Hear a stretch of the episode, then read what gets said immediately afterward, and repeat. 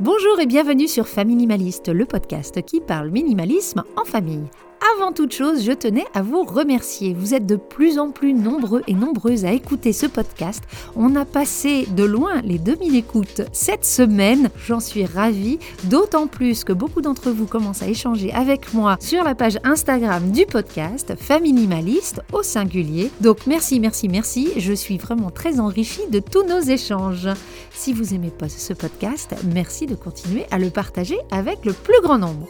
Si vous ne me connaissez pas, je me présente, je m'appelle Hélène, j'ai 42 ans et mon mari et moi sommes à la tête d'une petite famille de minimalistes composée de trois garçons de 10, 12 et 14 ans. Ce qui a commencé par un grand désencombrement il y a quelques années est devenu une vraie philosophie de vie, tant et si bien que j'en ai fait mon métier, je suis maintenant home organizer certifié et j'aide les familles à se désencombrer de leur superflu pour se recentrer sur leur essentiel. Dans l'épisode de cette semaine, je vous parle de papier. Paperasse administrative, prospectus, dessins d'enfants, journaux gratuits, cartes de visite, notes de l'école, voire même nos anciens cahiers d'école ou d'université, le papier nous envahit. Être minimaliste, c'est choisir ce qui rentre chez nous. Malheureusement, ce papier rentre malgré nous le plus souvent. Qu'il soit cause de stress chez certains comme les papiers administratifs ou de plaisir comme un vieux ticket de concert ou la dernière création de notre petit dernier, comment faire pour se défaire de tous ces papiers? Je partage avec vous nos astuces pour reprendre le dessus et gagner cette bataille du papier.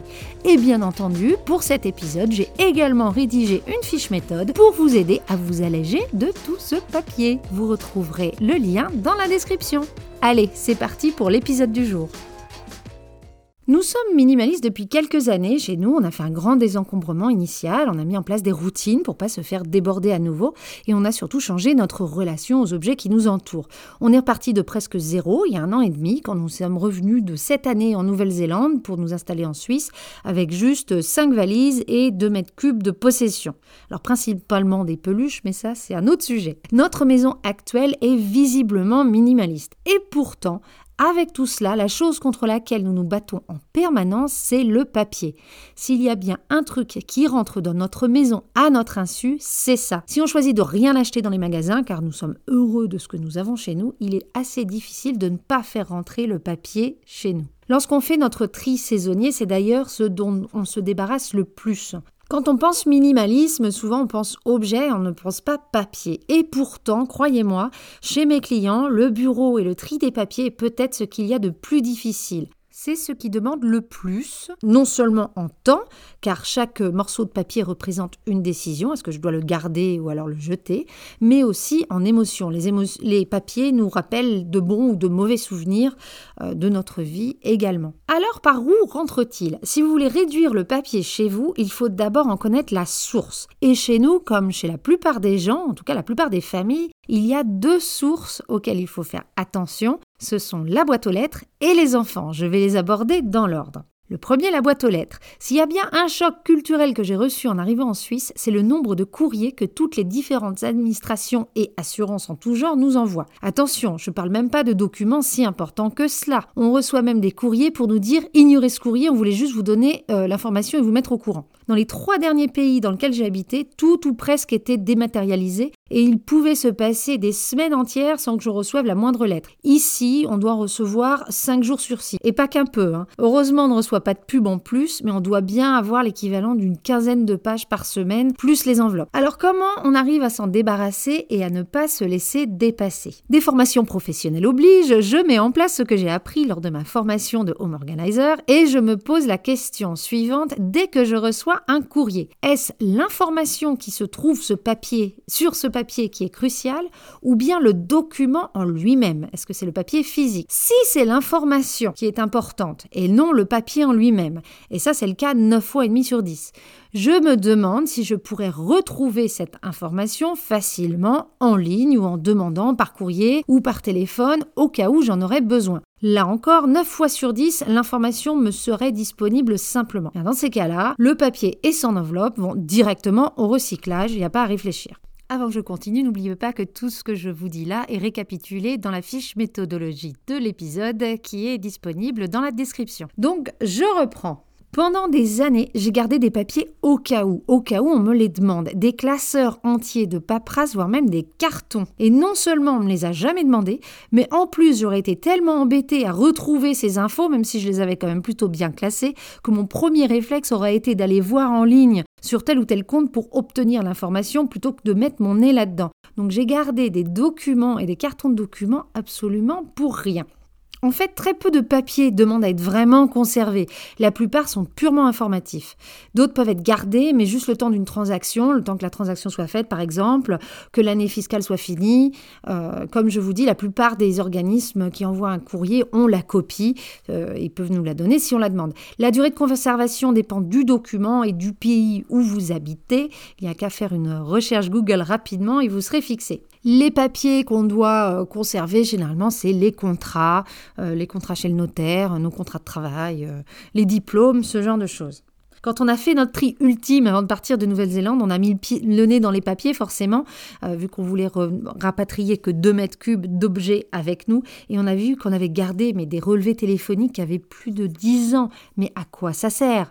De toute façon, je vérifie mes paiements tous les mois en ce qui concerne les abonnements. Donc s'il y avait dû avoir une réclamation, je l'aurais fait tout de suite.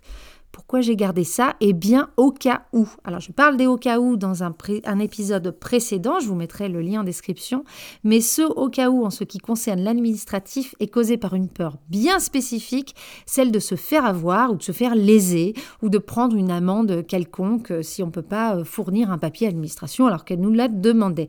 On veut pouvoir contester les choses ou prouver les choses si on nous les demande. Alors, si cette peur peut être réelle, Souvent, garder le papier ou garder un original n'est pas forcément la solution si on peut trouver une copie euh, ailleurs. Donc je vous invite vraiment à vous poser cette question. La deuxième source de papier quand on a une famille sont les enfants. À partir du moment où ils apprennent à dessiner, c'est foutu. Entre leurs dessins, les circulaires de l'école ou du sport et les cahiers ou copies de cours à la fin de l'année, les enfants sont une source intarissable de papier. Alors quand vous en avez plusieurs, mes enfants ont maintenant 10, 12 et 14 ans et la consommation de papier ne fait qu'augmenter. Moi je pensais que c'était juste le temps qu'ils soient petits, qu'ils fassent des dessins, mais non, ça ne s'arrête jamais. Ils dessinent encore plus, ils écrivent tout un tas d'histoires, ils prennent des notes sur je ne sais quelle chose et ils ramènent des choses entières, des classeurs entiers de l'école. Alors pour pas se noyer, on fait deux choses. Un, le tri immédiat, euh, avec la même logique que pour les papiers administratifs. Donc quand ils ramènent un truc de l'école ou du sport, on regarde ce qui est important. Est-ce que c'est le papier ou est-ce que c'est l'information? Si c'est l'information, on en prend bonne note. Et puis si c'est le papier, on garde. Mais jusqu'à présent, on a gardé euh, quasiment aucun papier, peut-être à part les bulletins scolaires, et encore, on les a tous numérisés, il me semble. Peut-être pas les derniers, mais en tout cas, euh, tous ceux qui datent euh, de plus d'un an. Et la deuxième chose, c'est de faire un tri des sacs et des affaires le dernier jour d'école à chaque petite vacances. Donc quand ils rentrent le vendredi, c'est ouverture du sac obligatoire, on le vide et on fait le tri. Et à la fin de l'année, c'est la même chose. Alors le tri est encore plus grand parce qu'ils ramènent euh, en plus tout ce qu'ils avaient gardé dans leur bureau à l'école. Et pour ce qui est ce tri de fin d'année, non, on ne garde rien d'une année sur l'autre. J'étais plutôt bonne élève à l'école et jamais, je dis bien jamais, je n'ai remis le nez dans mes cours. Beaucoup d'adultes ont du mal à se séparer même de leurs cours de l'université. Je vois ça régulièrement chez mes clients. Et généralement, c'est au cas où, au cas où j'aurais besoin de, l'information ou au cas où je reprenne mes études. Mais moi, j'aimerais beaucoup rencontrer la personne qui un jour a eu besoin de ses cours, a retrouvé l'information et a eu une, une information qui n'était pas obsolète. Tu as Google dans ta poche. Si je devais me remettre mon nez dans le cours, dans mes cours de marketing de 2004, je pense que je rigolerais un bon coup. Tout doit être tellement obsolète. Donc non, on ne garde rien. Et pour ce qui est de euh, garder les cahiers à moitié entamés, ça on l'a fait pendant trop longtemps, bien entendu. On se disait, bah non, il reste beaucoup de pages, on va pas quand même jeter du papier pour rien. Maintenant, plus de pitié, on garde un ou deux cahiers en bon état dont on pourrait enlever les pages pour en faire du brouillon, mais c'est tout, pas plus. Il faut arrêter de se mentir et croire que tous les cahiers à moitié utilisés le seront. Si on arrive à la fin de un ou deux cahiers, c'est déjà pas mal. Et le temps d'arriver au bout de ces deux cahiers-là, il y en aura d'autres à nouveau plein ou à nouveau vide, comme vous voulez, qui rentreront dans la maison de toute façon. Donc croyez-moi, on n'est jamais à bout de papier. Et si vous gardez les cahiers de vos enfants pour le souvenir, demandez-vous déjà si vous le faites pour eux ou pour vous. Mais en toute honnêteté, est-ce que vous allez vraiment vous replonger dans les cahiers d'école de vos enfants? Généralement, ce qui se passe, c'est qu'on les garde dans une boîte, euh, au fin fond d'un grenier ou d'une cave. On ne l'ouvre pas. On ne fait que l'ouvrir que quand on déménage. Là, on passe 10 secondes dessus à faire Ah, oh, tiens, mon cahier de quand j'étais petite. Puis on le remet dans le carton et on va passer du temps, de l'argent et de l'énergie pour les déplacer d'une cave à une autre. Tout ça pour les regarder à nouveau 10 secondes quand on retombera dessus par hasard ou lorsqu'on déménagera à nouveau.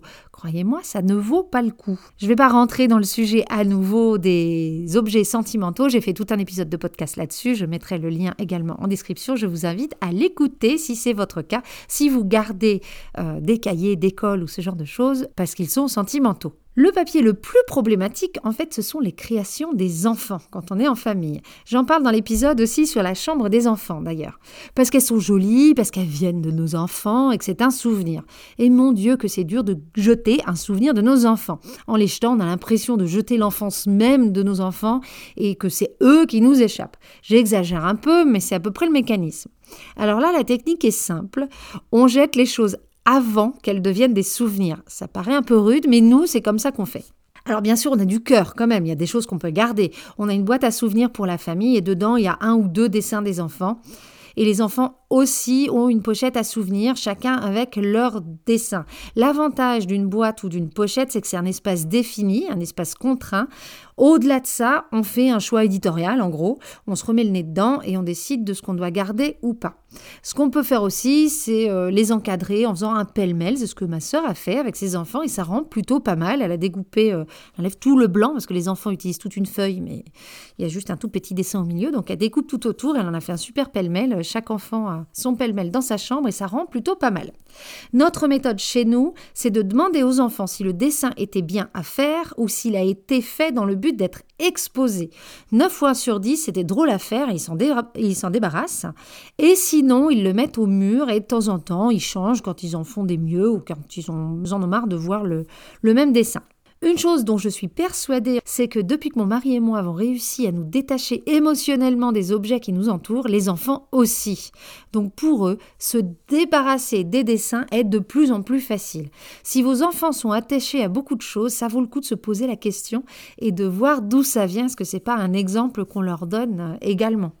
Le souci avec tous les dessins et tous les souvenirs, c'est que si on garde tout, au final, il n'y a rien qui ressort. Donc oui, nous jetons beaucoup de choses qui seraient des souvenirs potentiels, mais les souvenirs que nous gardons sont bien entretenus, ils sont bien conservés et ils ont vraiment un sens. Ils sont pas noyés dans la masse en fait. Donc non, être minimaliste, ça veut pas dire jeter tous ces souvenirs, mais ça veut dire les choisir. Oui, chez chaque minimaliste, il y a un petit cœur tout mou qui bat quand même. Si le moteur pour garder du papier administratif, c'est la peur de se retrouver coincé dans une situation inconfortable, pour ce qui est des créations des enfants, c'est la peur d'oublier. Mais n'oubliez pas, les souvenirs sont en nous, pas dans les objets. Avant de finir l'épisode, voici quelques exemples de choses qu'on fait chez nous un peu pêle-mêle pour limiter le papier. La première chose, c'est qu'on n'a pas d'imprimante. C'est une astuce toute simple, mais avant, quand on en avait une, effectivement, c'était beaucoup plus simple de dire oh, bah, je vais imprimer ce truc-là au cas où. Cette fameuse phrase qui me donne des boutons. Et la fois dans l'année, on a besoin d'imprimer un truc, eh bien, on va faire appel à un service d'imprimerie. C'est juste à côté. Des fois, il y en a même dans les bibliothèques. Ça coûte entre 10 et 20 centimes la page en fonction de ce qu'on a besoin de faire. Et ça coûtera de toute façon beaucoup moins cher qu'une cartouche d'encre qui sera utilisée à mauvais escient. La deuxième chose qu'on fait, c'est qu'on apprend à dire non. On dit non au prospectus qu'on nous tend, aux cartes de visite, à ce genre de choses. Si on a besoin d'avoir une information comme les horaires d'ouverture d'un magasin, par exemple, au lieu de prendre le prospectus, eh ben on prend en photo le prospectus et comme ça on aura l'information. De toute façon, quand on a besoin d'une information, comme je vous ai dit, on va sur Google. On ne va pas rechercher le prospectus qu'on nous a donné. L'autre astuce est un petit peu la base, j'aurais dû d'ailleurs commencer par ça pour réduire tout le papier qui rentre par la boîte aux lettres. C'est non seulement de mettre un petit euh, autocollant pour dire stop pub sur votre boîte, mais également de demander aux administrations qui communiquent avec vous par écrit, par papier, de le faire plutôt par email quand c'est possible. L'avant-dernière astuce concerne toutes les cartes d'anniversaire ou autres faire-part et cartes de remerciement qui peuvent arriver à la maison. À chaque fois qu'on en reçoit une, on lui donne tout de suite une date de péremption. Par exemple, pour une invitation de mariage, une fois que le mariage est passé, on la jette. Pour une carte de remerciement, je lui donne une ou deux semaines et ensuite je la jette. Ces choses-là n'ont pas vocation à rester chez nous indéfiniment. Une carte d'anniversaire, c'est pour nous faire dire qu'on a pensé à nous ce jour-là. Le jour est passé, on peut s'en débarrasser. Comme c'est devenu une règle chez nous, on se pose plus la question, on ne se sent plus coupable lorsqu'on jette une carte d'anniversaire. À tous les gens qui auraient encore mon faire-part de mariage, je vous donne l'autorisation de vous en débarrasser. Il n'avait pas vocation à rester aussi longtemps chez vous. Et une dernière chose qu'on a fait pendant un moment, il faudrait qu'on le refasse d'ailleurs, euh, c'est pour pouvoir utiliser d'ailleurs ces fameux cahiers à moitié remplis, c'est utiliser plutôt un cahier pour marquer tous les scores des jeux auxquels vous jouez. Si vous êtes comme nous et que vous jouez à beaucoup de jeux de société ou de jeux de cartes ou ce genre de choses, vous comptez les points, à chaque fois il faut trouver un petit bout de papier pour marquer les scores, prenez un carnet, ce sera plus simple. On utilise pas mal de carnets à la maison, justement euh, dans ce but de limiter le papier, par exemple tout ce qui va être to-do list ou ce genre de choses. Moi, c'est sur des carnets, en tout cas sur un carnet, et comme ça, il n'y a plus rien qui traîne. Mon mari s'achète un carnet tous les 5-6 ans, je crois. Il écrit tout dessus, toutes ses notes, et comme ça, il n'y a pas de papier qui traîne. Il va juste jeter son carnet une fois tous les 4 euh, bah, ou 5 ans. Enfin, je dis jeter, mais je crois qu'il les garde. Je suis même pas sûre, parce que pour lui, c'est des souvenirs, parce que ça reprend vraiment cinq ans de, de notre vie. Mais vous l'aurez compris, la meilleure des astuces, en plus de contrôler ce qui rentre chez nous, c'est de faire un tri régulier. On arrive à la fin de l'épisode, j'espère qu'il vous aura plu. Pour aller un petit peu plus loin, je vous propose de télécharger la fiche méthode dont le lien est dans la description. C'est un téléchargement gratuit. Vous pouvez également écouter les épisodes en relation avec celui-ci. Tous les liens sont aussi en description. Si vous aimez ce podcast, merci de le partager avec le plus grand nombre et de mettre des bonnes notes, des cœurs ou des étoiles sur votre plateforme d'écoute. Plus il sera noté, plus il sera facile à trouver pour tout le monde. Pour discuter avec moi, vous pouvez me retrouver sur la page Instagram du podcast Faminimaliste, Faminimaliste au singulier, ou bien sur ma page professionnelle famille.o.suisse. Je vous dis à la semaine prochaine pour un nouvel épisode et en attendant, n'oubliez pas, vivre avec moins, c'est vivre avec mieux.